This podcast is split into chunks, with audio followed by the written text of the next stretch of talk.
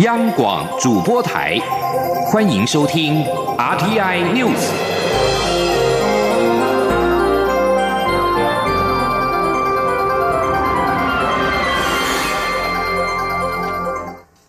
各位好，我是主播王玉伟，欢迎收听这节央广主播台提供给您的 RTI News 新闻。首先带您关注。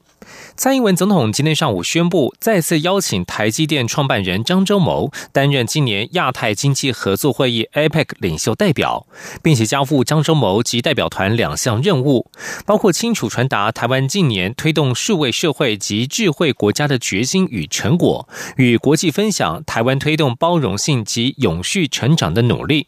前天记者欧阳梦平的采访报道。今年 APEC 经济领袖会议将在十一月十六号、十七号于智利举行。蔡英文总统十四号上午宣布，由台积电创办人张忠谋再次担任领袖代表。张忠谋曾经在两千零六年担任前总统陈水扁的领袖代表。去年蔡总统也委请张忠谋代表与会，并曾与美国副总统彭斯进行双边会谈。蔡总统表示，今年他再次委请张忠谋担此重任，是因为张忠谋在在国际产业界具有崇高的地位，对台湾的科技产业发展也有独到的见解。张忠谋是台湾与各国领袖针对区域经济及数位经济进行对话的最佳人选。总统并交付两项任务给张忠谋及代表团成员，首先就是展现台湾推动数位社会及智慧国家的决心与成果。总统说：“如何要透过新的数位科技强化亚太地区的经济整合，是区域内所有国家共同面临的问题。因此，我给大家的第一个任务是，请各位将我们在这几年致力推动数位社会及智慧国家的决心和成果，清楚地传达给所有的 APEC 的成员。”同时，也就如何在数位时代加强跨国经济整合，提出台湾的看法。其次，蔡总统希望代表团将台湾推动包容性及永续成长的努力分享给所有国际伙伴，并共同推动亚太区域经济的包容性及永续成长。总统表示，张忠谋多年来在产业界累积丰富经验，一定可以为数位时代的跨国经济整合提出最明确的指引，同时也能为台湾和贸易伙伴的合作找到最关键的利基。而张忠谋的夫人张淑芬。在去年 APEC 年会期间，和各国领导人及夫人也有良好互动，并利用慈善外交及艺术外交，成功传达台湾的柔性国力。他相信，今年 APEC 代表团在张忠谋的带领下，一定可以圆满完成任务，让国际社会听见台湾参与区域经济整合的决心，看到台湾追求数位未来的努力。中央广播电台记者欧阳梦平在台北采访报道。而张忠谋今天则表示，他将在 IPAC 会议当中与各国领袖讨论如何充分利用数位经济带来的贡献，以及如何解决数位经济带来的问题。张忠谋也透露，若美国总统川普出席今年的 IPAC，他一定会告诉川普自己是他的房客，还曾经在电梯当中见过他。至于中国国家主席习近平，张忠谋说，他到目前还没有计划要与习近平谈些什么。关注日本的风灾，日本受到哈吉贝台风重创。总统府在今天上午表示，蔡英文总统已经当面向日本驻台代表沼田干夫表达关怀之意，也透过外交部向日方致上慰问与协助的意愿，希望日本民众都能平安，灾区能尽速复原。到十四号上午为止，哈吉贝台风已经造成了三十多人死亡，一百八十多人受伤。外交部今天上午表示，已经在第一时间向日本台湾交流协会表达我方愿意提供协助的意愿。而根据驻日本代表处所掌握的讯息，目前尚无我国人在当地伤亡的讯息传出。外交部及驻日本代表处将持续密切关注后续情势。而这一次哈吉贝台风造成日本多处河川溃堤、民宅淹水等灾情，日本当局出动了超过十万名搜救人员，包括三万一千名自卫队员，搜救可能受困的居民。日本气象厅预测，东北与关东甲信越地区今天下午可能会再下起大雨，呼吁民众要严防河川泛滥、土石灾害。而在台美关系方面，针对民众在美国白宫 We the People 网站发起了美国应正式承认台湾已作为一独立国家六十余年的请愿案，跨越了门槛。外交部今天表示，会密切注意后续发展，并重申将持续透过台美现有的良好合作基础与机制，深化双方各领域的友好伙伴关系。今天记者王兆坤的采访报道。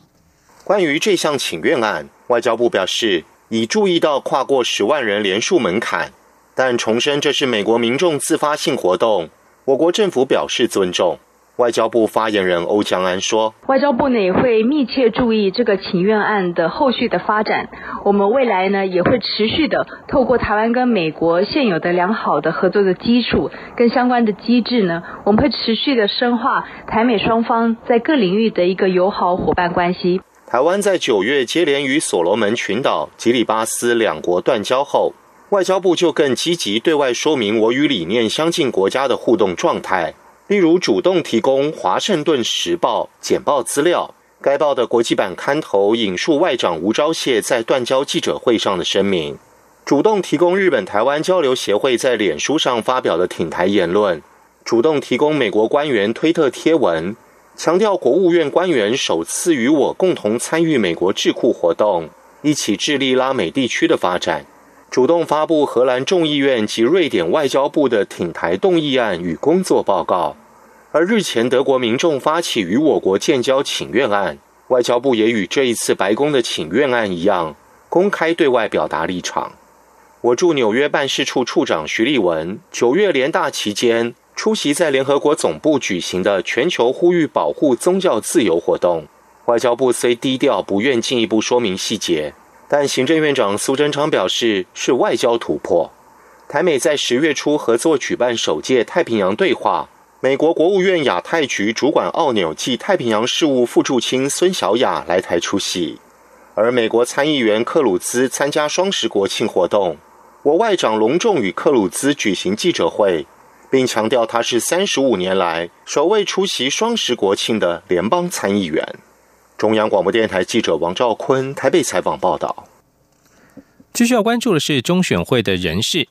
立法院内政与司法法制委员会今天联席审查中选会委员人事同意全案，在五位被提名人当中，内政部常务次长邱昌岳与东吴大学特聘教授黄秀端被认为政党色彩浓厚。对此，邱昌岳表示自己没有党籍，内政部常务次长担任中选会委员也有过先例。而黄秀端则是澄清自己的背景，强调自己能够胜任这项职务。今天，央广记者刘品希的采访报道。中选会委员目前出缺一人，另外有四人将于十一月三号任期届满。行政院依法在八月提名东吴大学政治学系特聘教授黄秀端、内政部常务次长邱昌月、高雄大学财经法律学系教授陈月端、政治大学政治学系副教授林超奇，以及成功大学政治学系副教授蒙志成等五人为中选会委员。立法院内政委员会与司法法制委员会十四号联席审查。这项人事同意全案，媒体报道，在野党认为民进党所提名人选过半数具青绿色彩，其中黄秀端曾任民进党廉政委员，邱昌月则是去年被爆料疑似有婚外情后，仕途仍不受影响，被认为与绿营高层的关系非比寻常，因此审查会议备受关注。对此，邱昌月受访时表示，他是无党籍，身为事务官，本来就应该行政中立。他一直都秉持这样的信念，而且内政部常务次长担任中选会委员也有先例，媒体的解读并非事实。他说：“所以内政部的常务次长来担任这个委员，其实是有先例的，不是媒体那样解读。那我是觉得那很夸张的事情，我是觉得那样的说法有点太过分了啦，那个根本不是事实。”黄秀端则说，他从未惧民进党籍，他过去不止担任过民进党的廉政委员，也曾在郝龙斌担任台北市长时出任台北市政府的廉政委员，也担任过公都盟的理事长。这些职位都是希望扮演公正的角色，他相信自己能够胜任。对于部分人士认为中选会从上到下绿油油，将在大选年帮民进党出奥部。黄秀端强调，中选会只负责选务工作，连选政都非中选会的职责。他觉得不太可能发生这种不公正的事。央广记者刘聘熙在台北的采访报道。继续关注的是财经焦点，美中两国针对贸易战达成休兵共识，市场担忧的情绪缓和。台北股市在双十连假之后开市，指数站上一万一千点的大关。监管会主委顾立雄今天在立法院财政委员会备询时表示，尽管美洲贸易战非达到终极协议，但是还是让市场松了一口气。他也认为，目前台股的大户还没有完全归队。今天记者陈林信宏的采访报道。美中贸易谈判达成首阶段共识，激励国际股市在台北股市双十连假休市期间上涨。台股十四号在双十连假后开市，展现补涨行情。在全指股点火带动下，加权指数就跳空大涨超过一百一十点，顺利站回一万一千点关卡。随后更一度飙涨近两百点，成交量也放大，呈现量价齐扬走势。尽管会主委郭立雄十四号在立法院财委会表示，尽管美中贸易战并非终极协议，但总算让市场松了一口气。另外，根据金管会统计，台股大户和中实户陆续归队。国民党立委林德福咨询郭立雄，对台股下半年是否会有更好的助力？郭立雄表示，大户跟中实户增加，不代表股市发展趋势一定朝正向发展，但大户和中实户归队有助市场的成交量。郭立雄说。呃，有离开的这些大户跟中实户呢，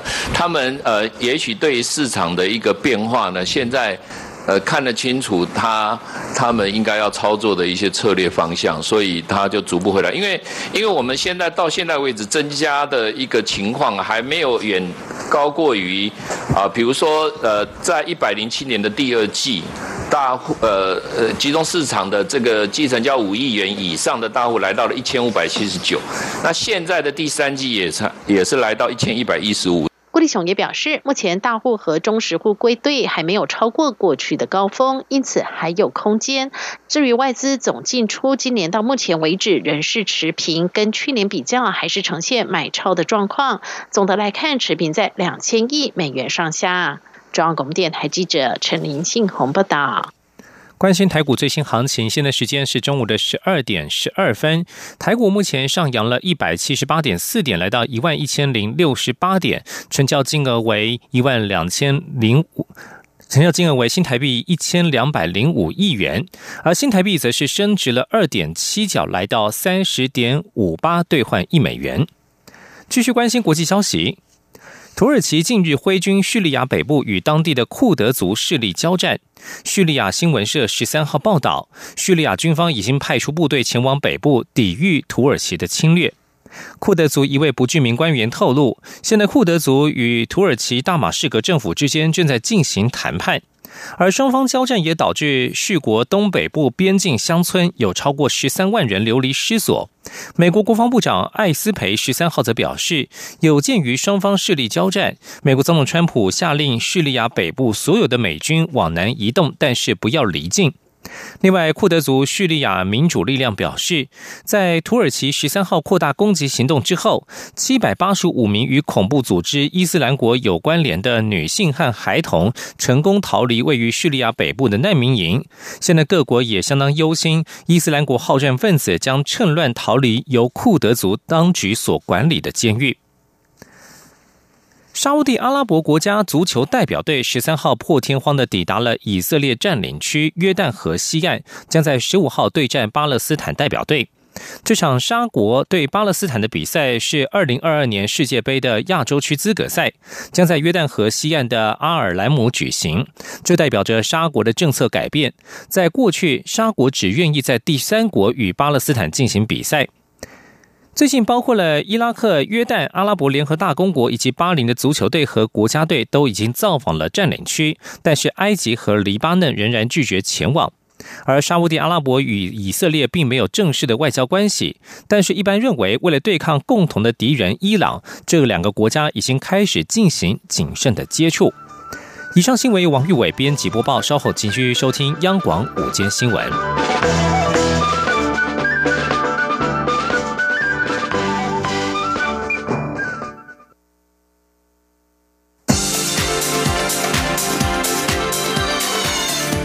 是中央广播电台台湾之音，欢迎继续收听新闻。欢迎继续收听新闻，我是陈怡君。近年来，食物外送平台崛起，刚刚结束的国庆连假就发生两起外送员车祸致死的事故，引发外界关注外送员职安与劳权问题。劳动部长许明春今天表示，将先劳检两家外送平台 f o o Panda 还有 Uber Eats。由于目前有三家外送平台自称跟外送员是属于承揽关系，许明春强调，平台业者与外送员的法律关系不是业者说了算，没有保险将处罚业者。许明春受访时表示，发生两位外送员离灾事故，劳动部感到悲痛遗憾。对于平台业者跟外送员的法律关系，尤其是这两家发生事故的平台业者，他已经指示治安署会同地方劳检机关检查，如果认定有雇佣关系，就会开罚。检查结果出炉，也会马上对外说明。有媒体询问，很多外送员都认为外送平台自知是高风险，却从来不保劳健保，而且规避风险。询问许明春的意见，他表示，只要是雇佣关系，保不保都要负起责任。如果没有保险，业者就需要受处罚。有鉴于国内开始发展离岸风机，为了补足海上政策环评的经验以及后续监督的做法，环保署在今天与欧洲经贸办事处在台北举办二零一九台欧盟环境影响评估研讨会，希望透过欧盟经验，进一步规划更完整的环评指标。记者肖兆平的报道。行政院环境保护署十四号与欧洲经贸办事处首度在台北举办二零一九台欧盟环境影响评估研讨会，邀请欧洲经贸办事处处长高哲夫、欧盟执行委员会环境总署政策官 Marcella McAndrew 等专家学者，针对政策环评以及离岸风力发电等议题交换实务经验。环保署署长张子静表示，政府在一九八六年开始推动政策环评，在一九九四年完成立法，但长期以来各界对政策环评还是不够了解，造成在政策环评阶段却在讨论政策问题。张子静强调，政策环评没有准驳开发权利，而是针对开发目的提出减少环境冲击的建议。他说：“那这样你个别的案子就不会去。”争说你要不要设，同不同意你设，而是说那你设在这里对这里环境的冲击，那这样就会比较单纯，而不要说又把目的税主管机关他的政策的权利又拿到环评里面来谈。除了强调政策环评的重要性，张子静更以台湾正推动的离岸风电为例，指政府目前对海上开发的政策环评与后续监督经验都还不够，因此希望透过欧盟经验作为后续参考，也让未来的离岸风电开发案有更清楚的政策环评指标。他说：“所以在这一部分有关整个环境影响评估的做法，跟它开发的时候对环境的影响减轻措施怎么做？那这个是我们现在很需要的，因为海上的风机的开发，其实我们没有什么经验。”所以今天很高兴，他们有欧盟的代表来，有意大利的代表来。那意大利的那位，尤其他是做海洋的，所以他对于整个在海上的开发，怎么去呃做环境影评估，怎么去避免它的冲击，他有很多的经验。与会的欧洲经贸办事处处长高哲夫则表示，根据欧盟经验，发展绿色经济依旧会有工作机会，肯定台湾发展绿色能源。此外，台湾不仅与欧盟理念相近，更是环境永续不可或缺的伙伴。希望台欧盟能有更多合作。中央广播电台记者肖照平采访报道。交通部在日前公布了全台各县市现有围桥资料及名单，结果遭到部分媒体以头版报道指称地方政府打脸交通部，表示部分桥梁早已修复，是交通部搞乌龙，引用到旧资料。对此，交通部长林佳龙今天在立法院交通委员会答询时，特别对此表达严正抗议，强调是部分县市政府未派员出席会议，也没有更新资料所导致。另外，林佳龙也表示，南方澳大桥三年的重建期渴望缩短。记者吴丽君的报道。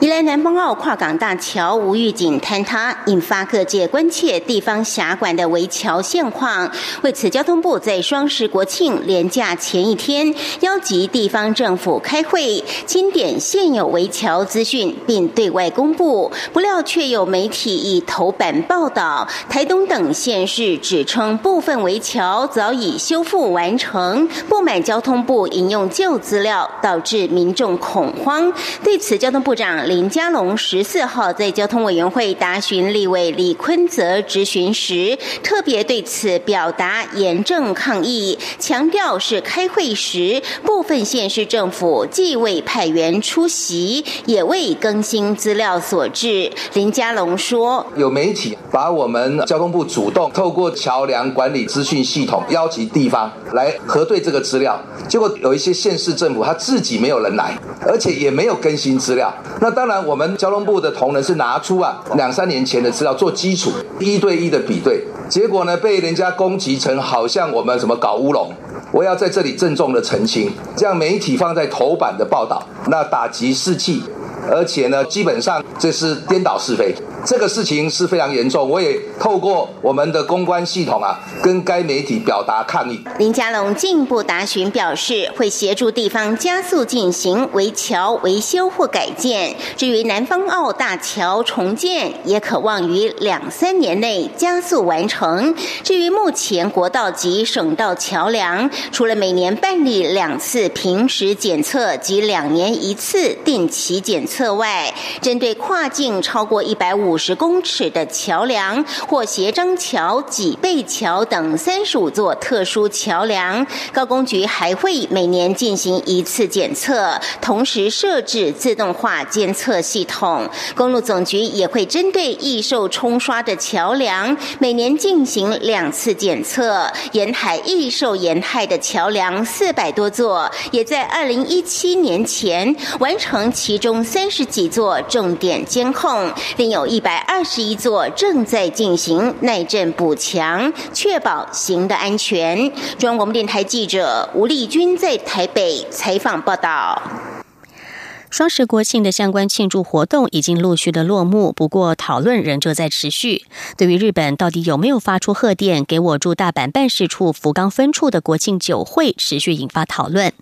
驻日代表谢长廷今天在立法院表示，贺电当然是真的，但日方说首相府没有发，驻日代表处尊重日本的回答。他说他没办法替日本解释。谢长廷说，有人替台湾争取贺电，台湾必须保护，不能够出卖他。记者王维婷的报道。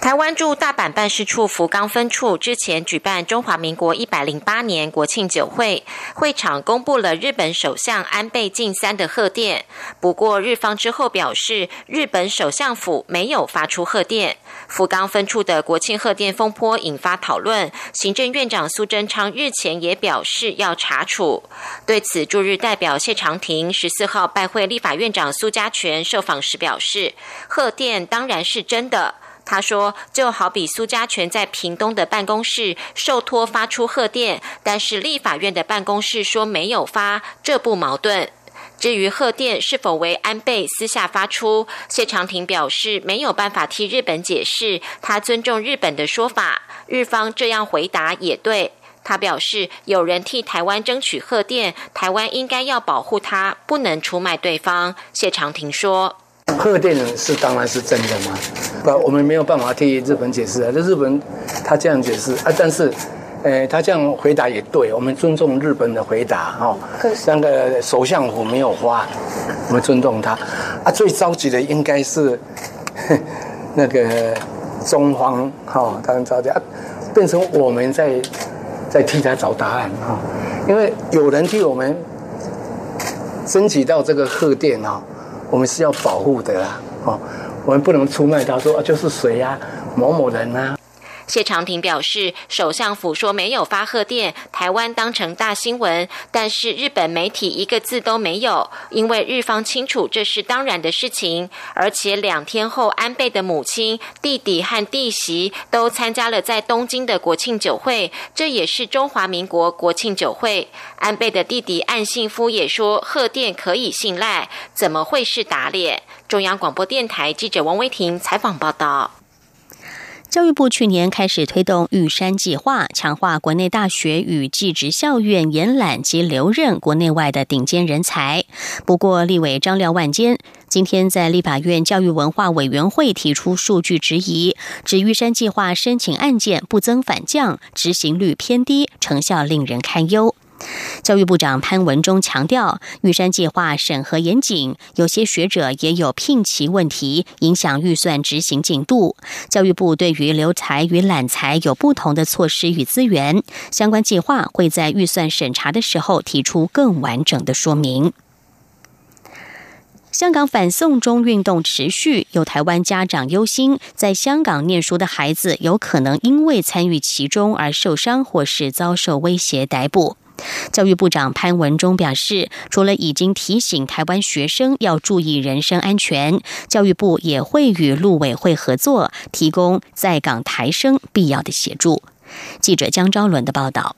香港反送中运动已经持续超过四个月，不少学生在参与过程中受伤或遭遇威吓，甚至被逮捕。立委黄国书十四号在教育文化委员会反映家长心声。指他们的孩子也在香港读书，很担心他们也可能因为参与反送中运动而受到伤害，希望政府有因应作为，让家长安心。教育部长潘文忠回应表示，目前台湾在香港的留学生，包含交换生在内有七千多人，除了提醒在港台生注意人身安全。教育部也与陆委会有跨平台联系，会随时提供台生必要的协助。潘文忠说：“我们事前一定提醒同学，哦，尊重同学表达意见的自由。但如果一旦发生有同学万一比较啊，比如被捕或受伤，那么呃，教育部这边会呃，我们跟杜委会本来就有一个呃跨部会的呃这样的一个了解了解，也会提供必要的呃这种法律协助啊等等的这些措施。”潘文忠表示，教育部对于在港台生表达他们的想法，本来就予以尊重。教育部在驻港代表处也有同仁与当地学生会干部保持联系，随时掌握台湾留学生的状况。中国电台记者张周伦台北采报报道。香港反送中示威已经持续四个多月，警察疲于奔命。根据报道，当局有意调动其他执法部门的人手支援警方止暴制乱。《星岛日报》今天在报道中表示，政府正在研究如何协助警队提升执法和应变能力。方案之一是借调其他纪律部队人手担任临时的特别任务警察。据报道，这些临时警务人员将会负责押解嫌犯等非前线的工作。报道引述消息指出，政府方面认为这种做法有助于警队调动更多人手到前线抗暴、严正执法，并展示政府团队团结一心，支持警队止暴制乱。中国国家主席习近平十二号抵达尼泊尔，展开为期两天的访问。根据德国之声指出，尼泊尔暂时排除了与中方签署藏人送终协议，但是警方从十一号起已经陆续逮捕了二十二人，其中包括藏族难民和贩售雪山狮子旗的商贩。德国之声综合外电报道，在结束印度的访问之后，中国国家主席习近平十二号抵达尼泊尔，这是二十多年来首次到访加德满都的中国国家领导人。夹在中印两强之间，尼泊尔试图小心翼翼地在其中寻找平衡。在此之前，外界有传闻指出，尼泊尔将传与中国签署引渡条约，以便将流亡在此的藏人送终。不过，尼泊尔当局排除了两国立即签署引渡协议的可能性。只是在习近平访问之际，尼泊尔当地警方从十一号开始已经逮捕了二十二人，其中包括一些藏族难民，以阻止他们在习近平访问期间到场抗议。法新社则是援引了国际声援西藏运动指出，被捕者当中包括了两名尼泊尔商贩，他们在受犯印有雪山狮子旗和西藏独立标语的背包。尼泊尔大约有两万名的流亡藏人在此生活，但是在北京的施压下，共产党执政的加德满都政府也开始对藏人的活动严加管控。以上天 news 由陈义军编辑播报，谢谢收听，这里是中央广播电台台湾之音。